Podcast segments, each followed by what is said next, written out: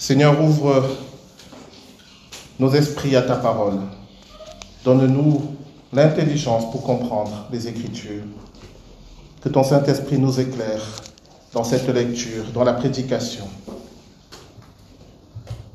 Que ton Saint-Esprit nous guide dans la mise en pratique de ce que tu nous demanderas de faire.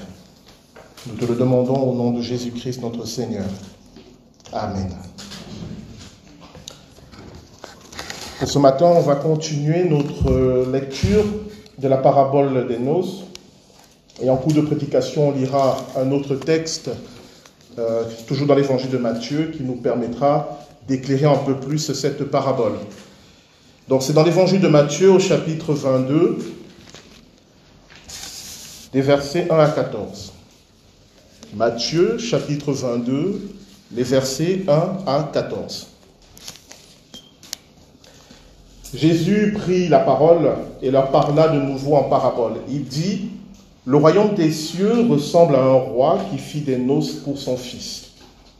Il envoya ses serviteurs appeler ceux qui étaient invités aux noces, mais ils ne voulurent pas venir. Il envoya encore d'autres serviteurs avec cet ordre. Dites aux invités, j'ai préparé mon festin. Mes bœufs et mes bêtes grasses sont tués. Tout est prêt venez aux noces. Mais eux, négligeant l'invitation, s'en allèrent, l'un à son champ, un autre à ses affaires. Les autres s'emparèrent des serviteurs, les maltraitèrent et les tuèrent. À cette nouvelle, le roi se mit en colère. Il envoya ses troupes, fit mourir ses meurtriers et brûla leur ville. Alors il dit à ses serviteurs, les noces sont prêtes, mais les invités n'en étaient pas dignes. Allez donc dans les carrefours et invitez aux noces tous ceux que vous trouverez. Ses serviteurs s'en allèrent sur les routes, ils rassemblèrent tous ceux qu'ils trouvèrent, mauvais et bons, et la salle des noces fut remplie d'invités. Le roi entra pour les voir, et là il aperçut un homme qui n'avait pas mis d'habit de noces. Il lui dit, Mon ami, comment as-tu pu entrer ici? Sans avoir d'habit de noces. Cet homme resta la bouche fermée. Alors le roi dit au serviteur, attachez-lui les pieds et les mains, amenez-le et jetez-le dans les ténèbres extérieures, où il y aura des pleurs et des grincements de dents. En effet, beaucoup sont invités, mais peu sont choisis. L'herbe sèche et la fleur se fanent, mais la parole de notre Dieu demeure éternellement. Amen. Nous avons euh, vu la première partie de cette parabole. Je vais faire un bref rappel, mais je vous renvoie à la prédication que vous pourrez trouver en ligne, où je vous avais expliqué que les invités de cette noce, les premiers invités, ce sont les chrétiens. Et les noces représentent ce moment eschatologique, c'est-à-dire de la fin des temps, où le Seigneur et son Église seront rassemblés. Les noces de l'agneau, comme le dit le livre de l'Apocalypse, c'est le moment où le Seigneur vient chercher son Église et c'est l'espérance chrétienne, c'est le temps que nous attendons.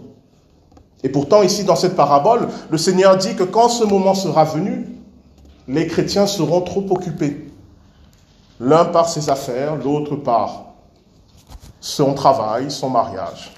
Si bien que il enverra ses serviteurs appeler d'autres personnes, ceux qui sont aux marges, aux frontières, c'est-à-dire ceux qui ne sont pas chrétiens, mais qui cherchent Dieu. Ce sont ceux qu'on appelle les mauvais et les bons, et ce sont eux qui seront majoritaires à la fin des temps pour les noces de l'agneau. Cette parabole est un avertissement pour nous.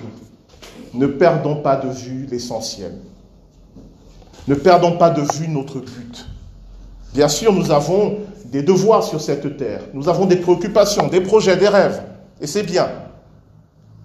Mais ce n'est pas là l'essentiel.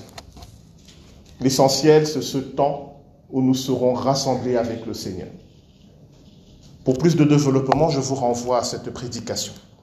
Mais ce qui nous intéresse aujourd'hui, j'en ai parlé la dernière fois, c'est la deuxième partie de cette parabole des noces qui est très étrange. Là où le roi entre dans la salle des noces et il voit un homme qui n'a pas d'habit de noces. et cet homme est jeté dehors, et c'est vraiment bizarre. C'est bizarre parce que, je vous l'ai dit, ce moment-là, c'est notre espérance. C'est le moment où on peut dire, enfin, on est arrivé. Enfin, on ne connaîtra plus les tentations, la souffrance, le mal, la mort, la maladie, le deuil. Enfin, on y est. Et là, il y a un événement. Il y a ce personnage bizarre qui est quand même jeté dehors. Et pourtant qui avait été invité aux noces, et pourtant qui a répondu à l'invitation. Comprenez bien que s'il est là dans cette salle de noces, c'est qu'il reconnaît le Seigneur Jésus comme son sauveur et son Seigneur. S'il est dans cette salle de noces, c'est qu'il fait partie intégrante du peuple de Dieu. Et pourtant, il s'est passé quelque chose qui fait que dans cette parabole, le roi qui représente Dieu dit jetez-le dehors. Et c'est ce que nous allons essayer de comprendre ce matin. Je vais vous demander beaucoup d'énergie et beaucoup de concentration, parce que cette prédication va ressembler un peu à une étude biblique, pour vraiment comprendre ce qui se joue là et à quel point c'est important. Alors, euh, le premier indice qui va nous permettre de comprendre qui est ce fameux personnage, ou en tout cas quels sont les enjeux, c'est la manière dont le roi s'adresse à lui. Je vous relis le verset 12. Il lui dit, Mon ami, comment as-tu pu entrer ici sans avoir d'habit de noces? Et le thème qui va nous intéresser, c'est ce petit mot, mon ami. Parce que dans l'évangile de Matthieu, on va retrouver ce terme à trois reprises dans les textes originaux. Ce terme qu'on a traduit par mon ami, c'est un terme grec qui veut dire compagnon, camarade ou même disciple. Alors, il est à différencier du terme ami que le Seigneur va utiliser lorsqu'il dit Je ne vous appelle plus serviteur, je vous appelle mes amis. Ce n'est pas le même terme. Quand le Seigneur dit Je vous appelle mes amis, il utilise un terme en grec qui veut dire un ami proche, un ami intime. Alors qu'ici, ce terme veut dire quelqu'un qui est mon compagnon dans un projet, quelqu'un avec qui je fais quelque chose. Donc quand le roi lui dit mon ami, c'est qu'il le connaît. Ce n'est pas un inconnu. C'est quelqu'un qui a travaillé avec lui. Et ce terme, on va le retrouver dans deux parties, deux autres parties dans l'évangile de Matthieu. D'abord dans la parabole des ouvriers de la dernière heure qu'on va lire, mais surtout Lorsque Judas a mené la foule pour arrêter Jésus, Judas a embrassé Jésus pour le désigner et Jésus lui a dit, mon ami, c'est par un baiser que tu livres le Fils de l'homme. Et il a utilisé le même terme. C'est une expression qui est plutôt rare. C'est pour ça qu'elle est intéressante. Et quand vous lisez la Bible, si vous avez la possibilité d'aller dans les textes originaux, c'est comme ça que vous pouvez faire des liens entre différents textes et comprendre, peut-être, s'ils ont la même signification. Est-ce que ça va jusque-là? Donc en lui disant mon ami, il faut aller voir les autres parties où on retrouve ce terme. Et donc c'est dans l'évangile de Matthieu, on va le lire, au chapitre 20, des versets 1 à 16. Matthieu chapitre 20, les versets 1 à 16. En effet, le royaume des cieux ressemble à un propriétaire qui sortit dès le matin afin d'embaucher des ouvriers pour sa vigne. Il se mit d'accord avec eux pour un salaire d'une pièce d'argent par jour et les envoya dans sa vigne. Il sortit vers 9 heures et on vit d'autres qui étaient sur la place sans travail. Il leur dit, allez aussi à ma vigne, et je vous donnerai ce qui est juste. ils y allèrent. Il sortit de nouveau vers midi, et vers trois heures de l'après-midi, et il fit de même. Il sortit enfin vers cinq heures de l'après-midi, et on trouva d'autres qui étaient là sans travail. Il leur dit, pourquoi vous tenez-vous ici toute la journée sans travailler? Ils lui répondirent, c'est que personne ne nous a embauchés. Allez aussi à ma vigne, leur dit-il, vous recevrez ce qui sera juste. Le soir venu, le maître de la vigne dit à son intendant, appelle les ouvriers et paie leur salaire, en allant des derniers aux premiers. Ceux de 5 heures de l'après-midi vinrent et reçurent chacun une pièce d'argent. Quand les premiers vinrent, à leur tour, ils reçurent aussi chacun une pièce d'argent. En le recevant, ils murmurèrent contre le propriétaire en disant, Ces derniers arrivés, tu les as traités comme nous, qui avons supporté la fatigue du jour et de la chaleur. Il répondit à l'un d'eux, Mon ami, je ne te fais pas de tort. N'as-tu pas été d'accord avec moi pour un salaire d'une pièce d'argent? Prends ce qui te revient et va-t'en. Je veux donner à ce dernier arrivé autant qu'à toi.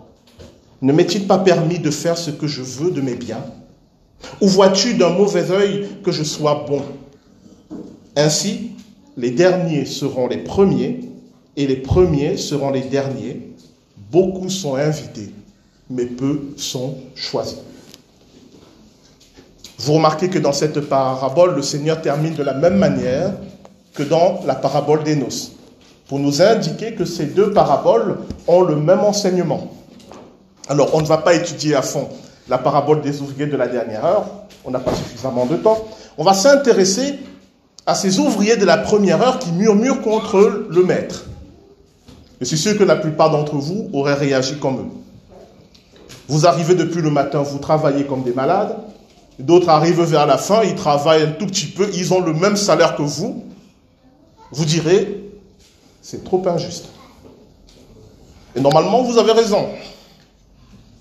Mais, mais, le maître aussi a des arguments. Qu'est-ce qu'il dit aux ouvriers de la première heure? Nous nous sommes mis d'accord sur un salaire. Il ne les a pas lésés. Il leur a donné selon l'accord qu'ils avaient.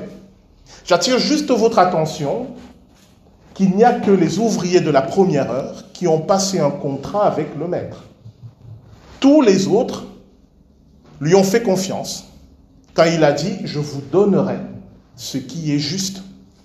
Et remarquez que c'est ceux qui ont passé un contrat qui râlent, les autres ne râlent pas. Même ceux qui sont venus juste après les ouvriers de la première heure, qui eux aussi auraient le droit de râler. Je ne vais pas développer plus ce point-là, j'attire juste votre attention là-dessus si vous voulez y réfléchir et méditer. C'est très intéressant ce qu'on peut en tirer comme conclusion. Les ouvriers de la première heure râlent. Et là, le Seigneur, puisque c'est Dieu qui est représenté par ce propriétaire, s'adresse en l'un d'eux en lui disant, mon ami, pourquoi râles-tu? Pourquoi tu te fâches si je traite les autres comme toi? Puisque je ne t'ai pas lésé, pourquoi tu te fâches si je les mets à ton niveau? Il me semble que c'est là, c'est là le nœud, c'est là l'explication du comportement de cet invité aux noces. Parce qu'ici, dans cette parabole, ce qui énerve les ouvriers de la première heure, c'est pas qu'on leur a retiré leur salaire, mais c'est qu'on a traité les autres comme eux. Et quand nous revenons dans la parabole des noces, qui sont ceux qui constituent la majorité de l'assemblée? Ce sont tous ces gens qu'on allait chercher au bord du chemin je vous avais dit dimanche dernier que cela représente tous ces gens qui n'avaient pas forcément une vie qui répond à tous les critères du royaume, mais qui cherchaient Dieu et qui avaient soif de Dieu. Hein, je rappelle par exemple cette Samaritaine qui a eu ce dialogue avec Jésus, qui a déjà eu cinq maris et qui vit avec un homme qui n'est pas son mari. Selon les critères de la loi, ça ne va pas.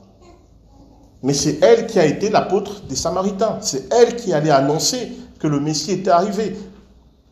Je vous rappelle le bon larron sur la croix, qui a passé une vie de criminel.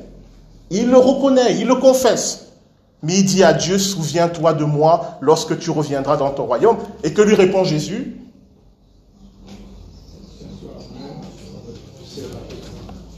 Tu seras avec moi au paradis. Ce sont de telles personnes, nous dit le Seigneur, qui seront dans le royaume de Dieu.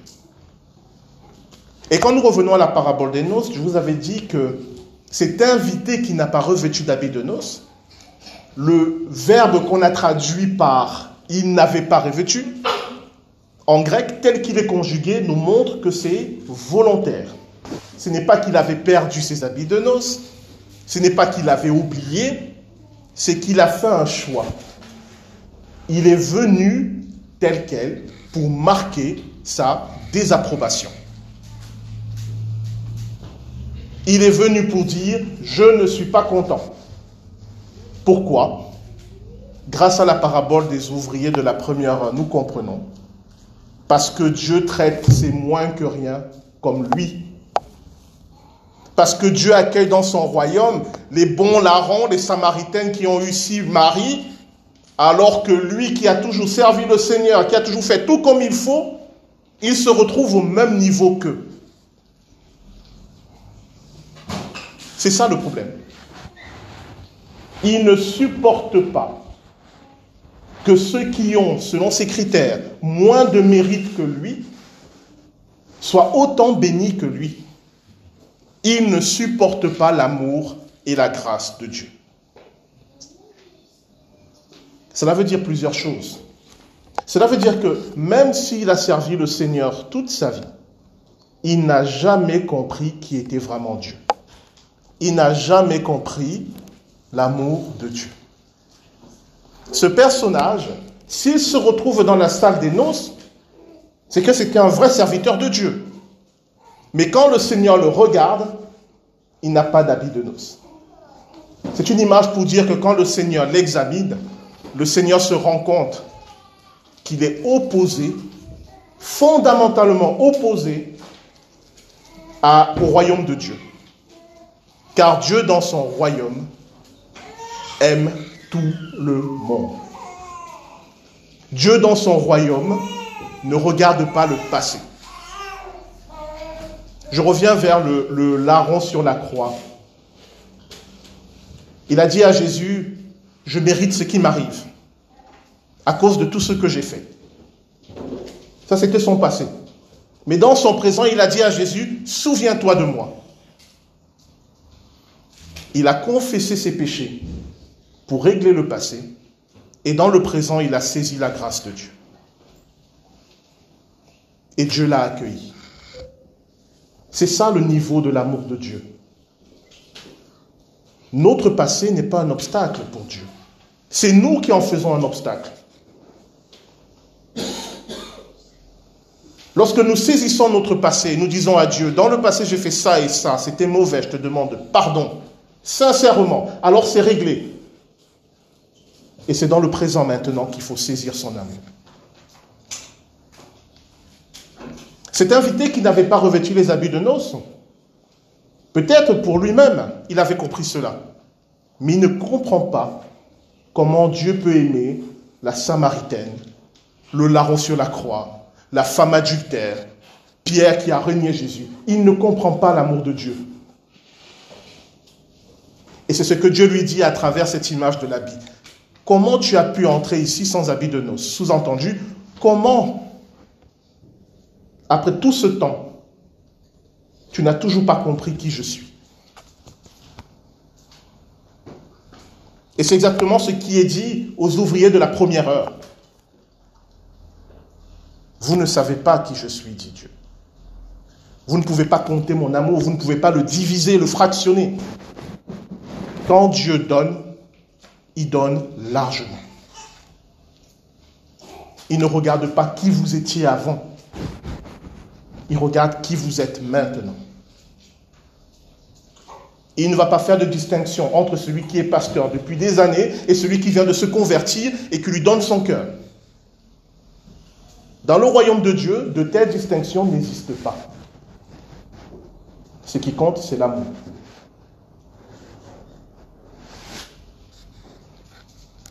Mais malgré tout ce que je viens de vous dire, c'est quand même étrange, ce personnage, dans cette parabole.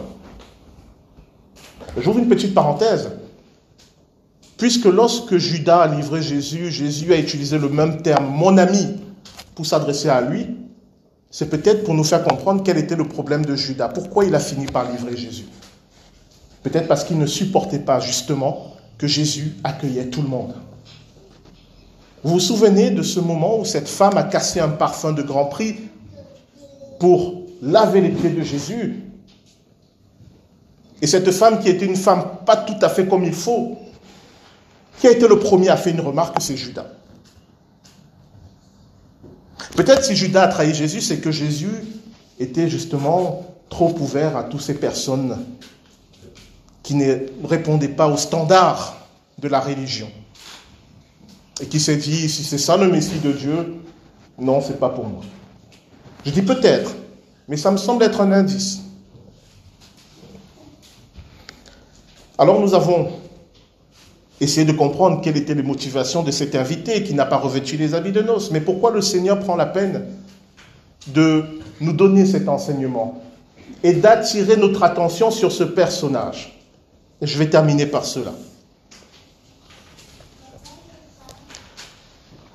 Il me semble que dans cette parabole, ce personnage est tellement exceptionnel, ou plutôt, il revient à plusieurs reprises dans différentes paraboles, cette parabole que nous étudions, la parabole des ouvriers que nous avons lue, mais il y a une autre parabole qui décrit un autre personnage qui se comporte de la même manière, c'est-à-dire qu'il ne supporte pas qu'on accueille quelqu'un qui ne répond pas aux critères d'une vie comme il faut. Vous savez, vous savez de quelle parabole il s'agit? Vous la connaissez tous. Oui, qu'il a dit là Le fils prodigue. Le frère aîné du fils prodigue, lorsqu'il revient chez son père, tout le monde se réjouit, tout le monde fait la fête, sauf le frère aîné. Qu'est-ce qu'il dit à son père? Ton fils qui a dilapidé ton héritage, qui a fait n'importe quoi, tu l'accueilles, et moi Et son père lui dit, mais je ne t'enlève rien en l'aimant, lui. C'est la même problématique. Dieu ne nous enlève rien en aimant autant que nous les autres. Nous ne sommes lésés de rien s'il accueille le pécheur qui se repent. Si tu es chrétien depuis 100 ans, Dieu ne t'enlève rien en accueillant celui qui vient de se convertir et en le traitant comme toi. Mais ça va un peu plus loin. Parce que ce personnage est assez unique. Ce personnage qui a marché avec Dieu, a servi Dieu, a connu Dieu, mais s'est rebellé contre Dieu parce qu'il ne supporte pas l'amour de Dieu. Dans la Bible, il est appelé le fils d'iniquité ou l'antichrist. Et pour ceux qui seraient étonnés que le futur antichrist se retrouve aux noces de l'agneau, je vous lirai ce passage de la première épître de Jean. Je vous ai déjà lu, mais je la relis parce que c'est toujours bien de la garder en tête. Dans 1 Jean chapitre 2, les versets 18 à 19, voilà ce qui est écrit. Petits enfants, c'est la dernière heure. Et comme vous avez appris qu'un antichrist vient, il y a maintenant plusieurs antichrists. Par là, nous connaissons que c'est la dernière heure. Ils sont sortis du milieu de nous, mais ils n'étaient pas des nôtres. Car s'ils eussent été des nôtres, ils seraient demeurés avec nous. Mais cela est arrivé afin qu'il fût manifeste que tous ne sont pas des nôtres. Ce personnage qui a servi Dieu, qui a connu Dieu, mais qui n'a pas supporté l'amour de Dieu, au point de rejeter Dieu, c'est le fils d'iniquité. Ça vous explique la manière dont Dieu le traite. Liez-le les pieds et les mains et jetez-le dehors. Ça vous explique pourquoi, dans la parabole des ouvriers, tous les ouvriers de la première heure murmurent, mais on nous dit qu'il s'adresse à l'un d'entre eux. Et là aussi, dans cette parabole, on nous dit qu'il parle à un personnage en particulier. C'est l'Antichrist. J'ai déjà eu l'occasion de vous le dire et je vous le redis, je vous le redirai encore et encore.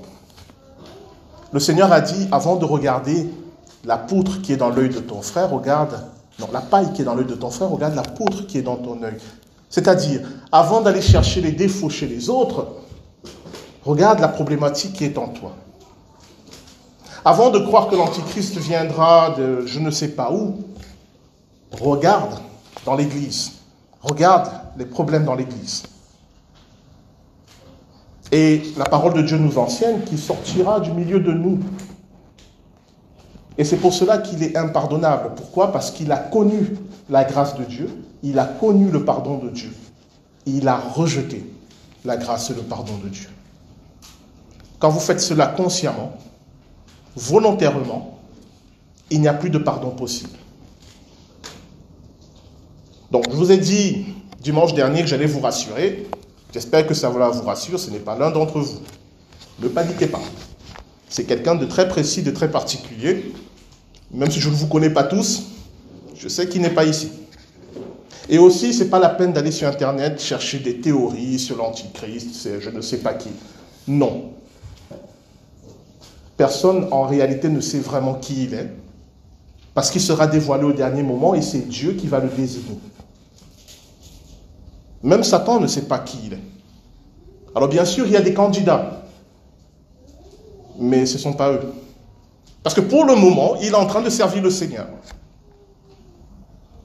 Mais quand il sera face à Dieu, quand il verra ce qu'est réellement l'amour de Dieu, il ne supportera pas le paradis. Il dira si c'est pour être avec des Congolais, des Camerounais, non, je me tire ici.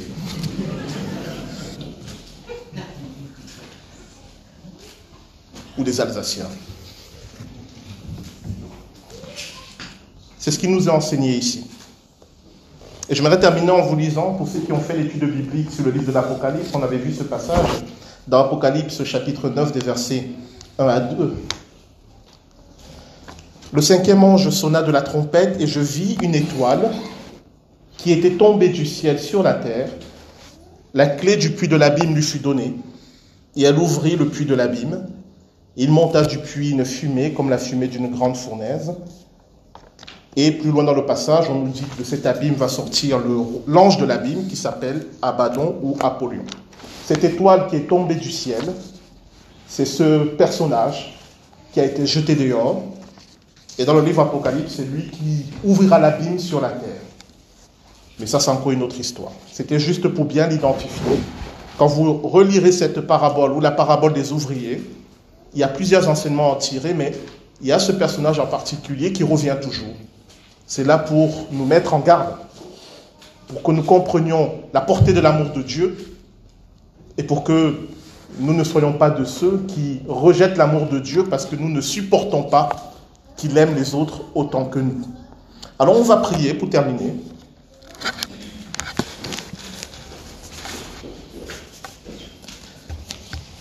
S'il y a une chose que j'ai compris en méditant un peu sur la parole de Dieu, c'est que le Seigneur ne supporte pas que nous nous comparions les uns aux autres, en positif comme en négatif. Alors on va demander au Seigneur de nous aider à ne pas regarder ce que fait de bien ou de mal notre frère et soeur en Christ, mais à regarder vers lui. On va aussi lui demander de nous donner cette capacité qu'il a à aimer, parce que nous en avons vraiment besoin pour aimer les autres. Nous prions.